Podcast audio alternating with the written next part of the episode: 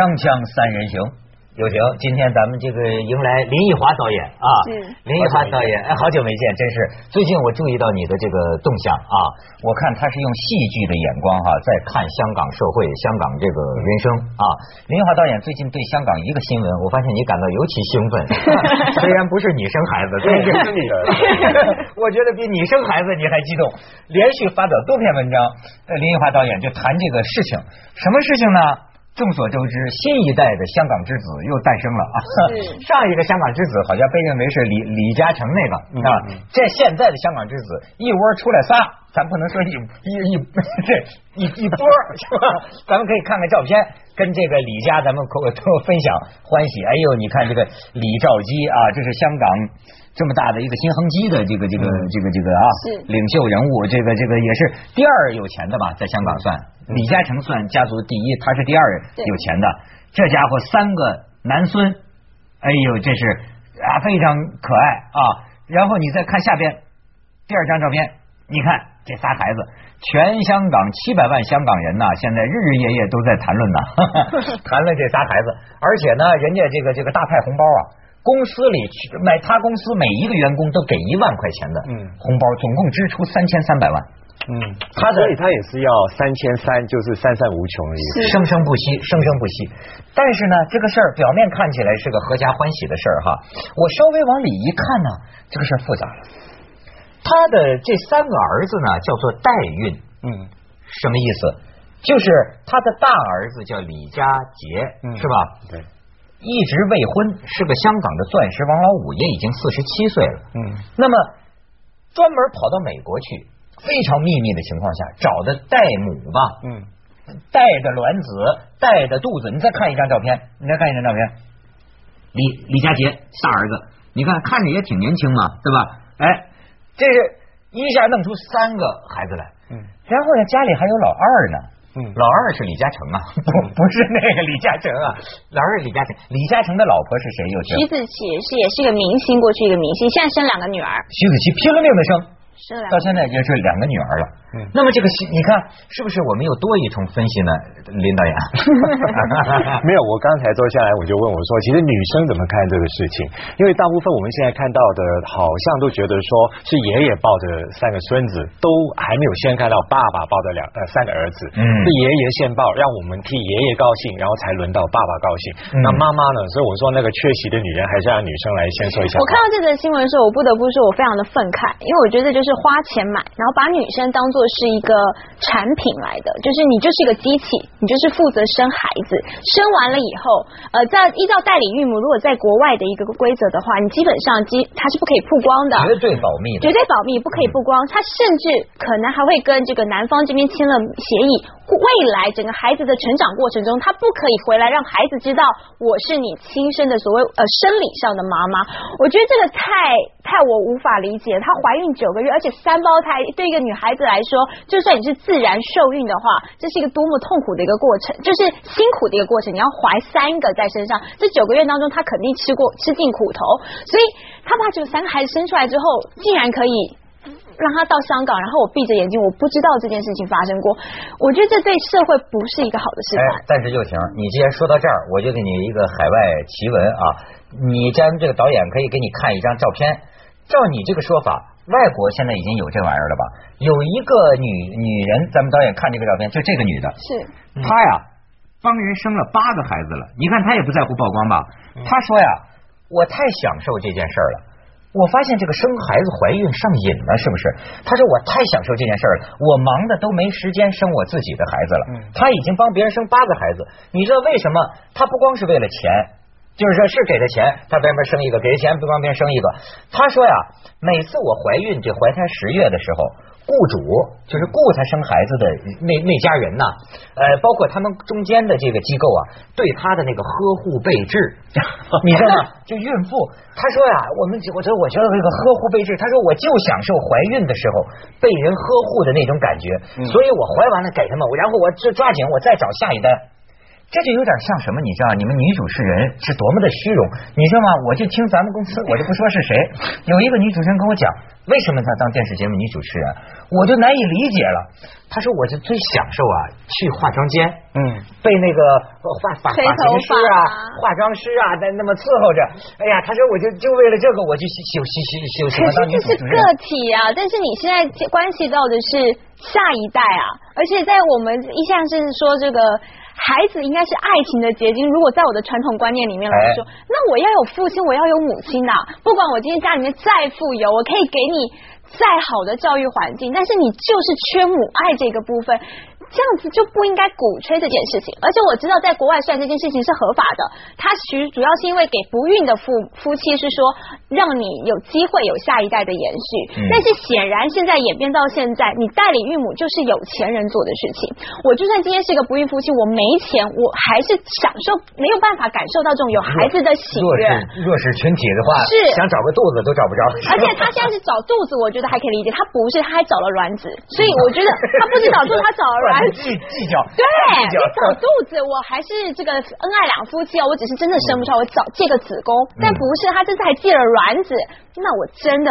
没有办法理解，所以那个妈妈其实我们也不太清楚到底她是什么样的她的卵子，还是她只是借她的肚子。所以像你刚才讲的，因为她没有结婚，所以我认为她卵子显然不是她爱的人嘛，这显然不是爸爸爱的。根本是另外一个人的卵子，然后再放到这个女人的肚子里面去生。又两个女人，对，所以她是租一个房子来住，她并没有买这个房子。他们讲啊，就说这个事儿为什么现在在伦理上有很大问题，在国外也有争议的啊，就说这个最多的数目啊，从它的各个。环节上看，提供精子、提供卵子、提供子宫、提供的什么养，包括养育，最多可以有两个父亲、三个母亲，就是这个孩子。因为什么呢？怀你的这个女的也算是你的妈，对吗？提供卵子的也算是你的妈，最后甚至人家奶妈养养你嘛，养就是养育是父母嘛。嗯，说到最后就说有两个父亲、三个母亲，最多一个这样的试管代孕婴儿的话。嗯，不过我觉得刚才在讲的那个有关伦理的东西，如果从一个相对来讲比较冷酷或许比较现代的一个观点来看吧。我们看到他们是三个在这个照片上，但是我们看到新闻其实是越来越多这样的双胞胎，或许三胞胎。嗯，也就是说，将来这样子被诞生下来的这些下一代小朋友会越来越多。嗯为什么会越来越多呢？也就是说，很多人觉得说这盘生意也好，或许这样的一个你可以说一个制作的过程也好吧，就是在呃经济上非常划算。第二呢，就是越来越多人支持这个做法的话，它慢慢就变成社会上的伦理也会被改变了。哎，那这个它变成是一个现象，而不光是一个所谓的我们觉得说是对还是错。因为我也觉得蛮好奇的，其实为什么突然之间很多人都生双胞胎、三胞胎？比如说有一个同性恋的一个。叫 Ricky Martin，呃，Ricky Martin，对他也是去借一个代母来生了小孩嘛，哦，双胞胎。你是不是觉得这帮同性恋解决了问题？呃，你从某一个角度来讲，他是，但是这个东西也可以说是这个升级科技，我比较关心的或许有兴趣的，就是说他是不是已经啊，比如说你去看医生，医生又告诉你说，哎，这个药对你可能很好，所以你要不要试试这个新药？所以大家都觉得说，哎，的确可以省去很多时间，还有资本，因为你一来的话，它可以时间。就是金钱嘛，所以你一生就是两个，然后三个，那你就可以。结束了，你就可以说我的青春，我的什么，他都可以就是买单。在我过去跑医疗新闻的时候呢，你还跑过医疗新闻？我跑过五年的医疗新闻。哎呦，那当初在做这做这个法律规定的时候，其实他是连性别不能挑的，因为你其实是希望能够有个小孩，可以。那对，就像您说，你我们可以挑两个、三个小孩，没问题。这在台湾也有名人这样做过，那我觉得这还可以接受，因为我不挑性别，我自然让看哪个精子健康，我们就让他留在卵子里。但是这个三个男孩子这件。事情显然是挑过的，而且显然是游走在一个法律的边缘。就是我可以当做说，哦，我不知道，医生就说，哦，我就这三个精子正好刚刚好，他很健康，就留在里面。但一次三个男孩子，这是据我所知啊，据我所知，试管婴儿啊特别容易出这个两胞胎啊、三胞胎，因为啊，他有的时候他失败率是很高的，嗯，所以他种这个种子啊，他不是只种一个，是，他同时种几个。你知道，在大陆也有偷偷摸摸干这个，你上网就能看到有这个网。网站，哎呦，在一个可能在一个屋村里租着房子，就养着几个孕妇，在那怀着孕。有时候为了让你成功率高啊，嗯，俩肚子俩俩妈帮你怀着你的孩子，如果都成活了呢？这有一般雇主都是说两个我都要，嗯。好像说是什么八万到十万，这女人所以就像养个猪一样，母猪就生孩子，然后就天像农场吞着走，对啊，农场。挑着走，好如果。是按中华人民共和国目前的这个相关法律规定呢，他们就讲一个理儿，比如什么民民法通则里讲，就是说人的肚器官不允许买卖，嗯只能捐赠，嗯对吧？因为这事儿你又无价的，你怎么？而且买卖会衍生出很危险的一个情况。那么人就说了，按照这个法理，子宫是人的器官，嗯那么你说你买你买人的子宫，嗯，这事儿。这不光是伦理的问题，这是法律的问题了。是是法律的问题。不过你知道，法律因为它现在可以有不同的所谓的一些文化语境，所以你拿到美国是一回事，拿回来香港是一回事，所以变成说这个新闻一出来的时候，的确有很多人马上去跑法法律新闻的，或许都想知道从那个角度到底是怎么看。不过更有趣的一个事情是，我想香港人不太关心法律这个角度是，最重要还是关心是经济这个角度。比如说你说刚才提到的呃，他的呃李嘉诚的太太，她就要承受一些压力，就是因为她生的都是女儿。我就在街上看到有些杂志的封面，就是说一直生生到儿子为止。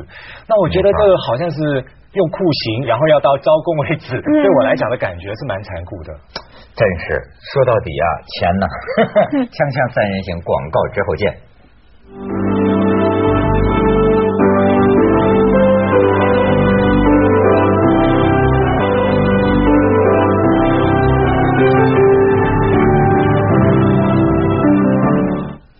再给你看一个照片啊，嗯。你都想象不到，不光是这个什么香港首富，人家这个代孕的方式生孩子，就连本拉登，本拉登的儿子儿媳都找代母。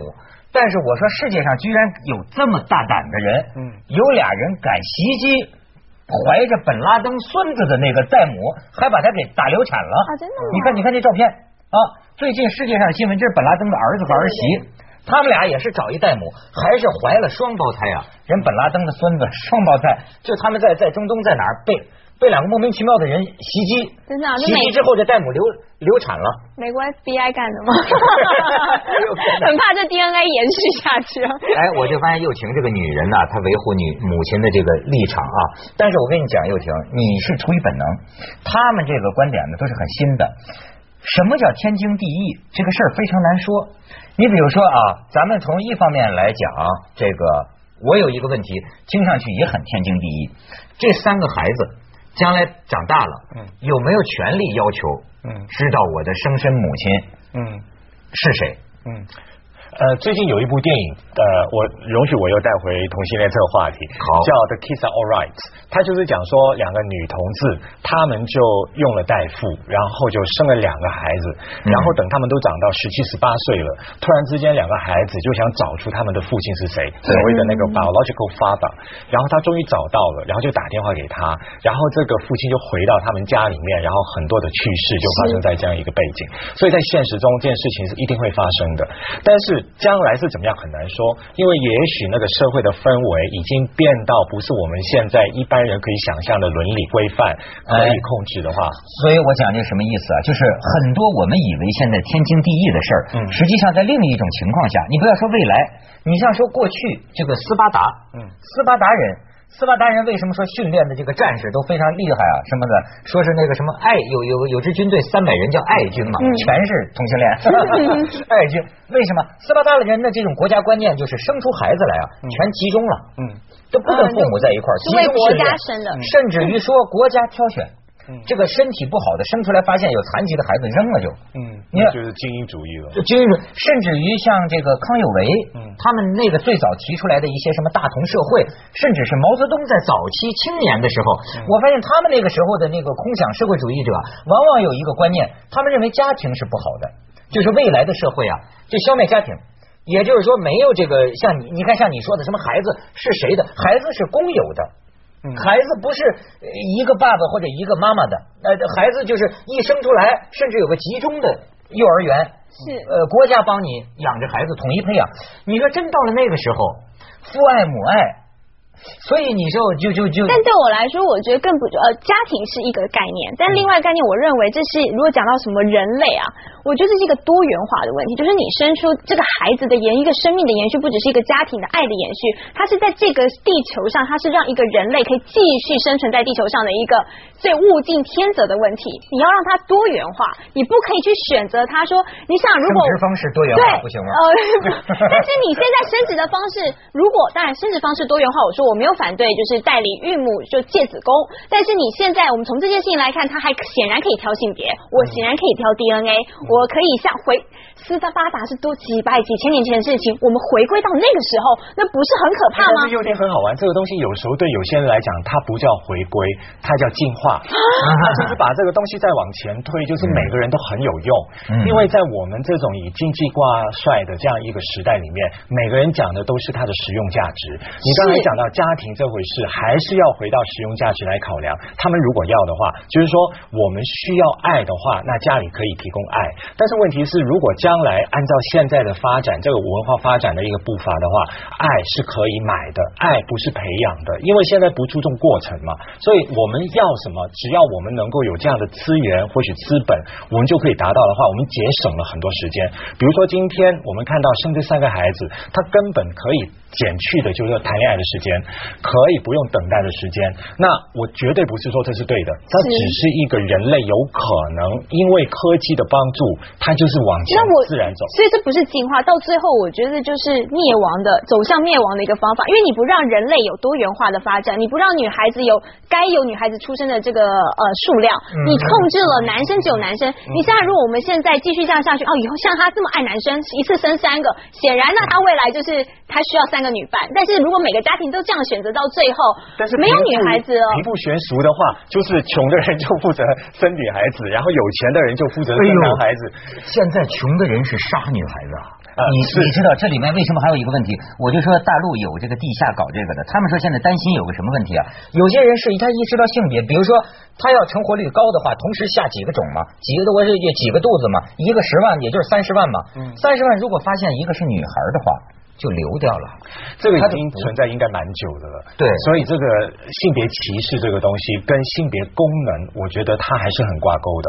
今天我们还是觉得说，因为男生可以繁殖，可以主动，所以大家还是觉得它比较在市场上面比较值钱。加上这个观念的问题，传统的观念的问题，因为我们把这个观念拿到，比如说像一些北欧的国家，不是一个问题嘛？就是你生男跟生女，其实你看到很多比较相对来讲，就形式风格啊，还有在所谓所谓的社会职能上面，都是同等的。你看冰岛那女女女总理，这国家一通过法律说同性恋可以结婚，他马上宣布我跟我多年的这个同性恋女友，嗯就结婚了。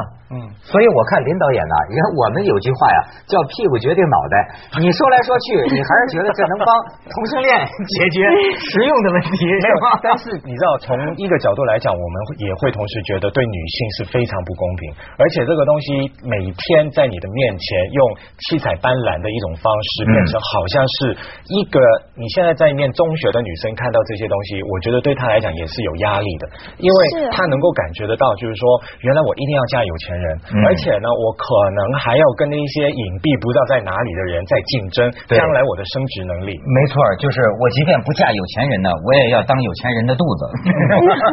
锵锵三人行，广告之后见。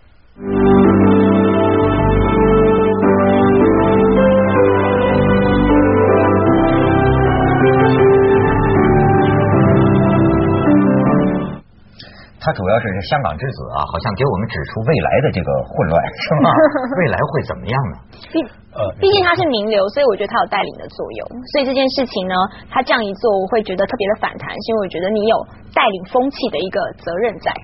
我觉得呃这件事情给我最大的一个震撼就是呃同一个时期，香港有另外一个名人叫林嘉欣啊，她就生了一个女孩，然后然后她只生了一胎，然后呢她很好玩，就是在一个周刊上面，她有个封面，这个封面就是她跟这个小孩的一个对望。嗯。那我两张照片一起看的时候，很深的感感慨，就是一个是爸爸都没有抱那个儿子，是爷爷抱着三个孙子对着镜头在笑；另外一个呢，就是个妈妈的侧面对着他的小孩，他的小孩也在跟他互动，那马上你就看到一个什么叫传统，然后一个什么叫可能是一个，你可以说现在或许未来。那我觉得有时候情感这个东西啊，它。真的是在我们非常讲究效率的这样子的一个时代里面，慢慢被淘汰掉。我觉得是不是属将来是属于一种古典的东西了？也过去你们编戏剧的最讲爱情是永恒的主题，看来连这句话都未必 保不住了。我现在觉得有个永恒的是个英文单词啊，business。啊，我觉得永远就是这个商业，嗯，交易啊，交易啊，这个是颠扑不破的，什么都是什么换什么，嗯，对吗？这是没变。你而且到现在我就觉得乱了。呃，所以又停，我都不说好还是坏，人家说天道无亲的这个，你知道现在第几次全国人口普查？这个国家说非婚生子女啊，也都可以落户了，怎么着的？所以好多呀，做那个亲亲子鉴定的，这一鉴定就发现呢，很多孩子不一直帮别人养着孩子。其实你说这将来这都改了，又你知道我们有有就这个朋友的朋友吧，就讲那才叫窝边的。这一查发现呢，他三个孩子。三个孩子有一个是别人的孩子，问题在于呢，是老二是别人的孩子，你知道吧？中间是别人的孩子，那你说他老婆这个事情怎么办？然后最后呢，就是某地方去。别的孩子，我帮你养了十年了，就是这这么，我操，太有意思了。因为这个贺岁片，今年的我最想看就是《赵氏孤儿》，就是 赵氏孤儿也是养别人的。对，我觉得这个太就是针对现在这个时间点，我觉得我们一定能看出当中很多跟现实对话的东西。对，这个真是加深我们对人性的这个认识。你知道吗？新出现的情况永远颠覆。你以为你懂得的这个人性，你以为就这样吗？你以为感情就是这样吗？人情就是这样吗？你发现呢？变化。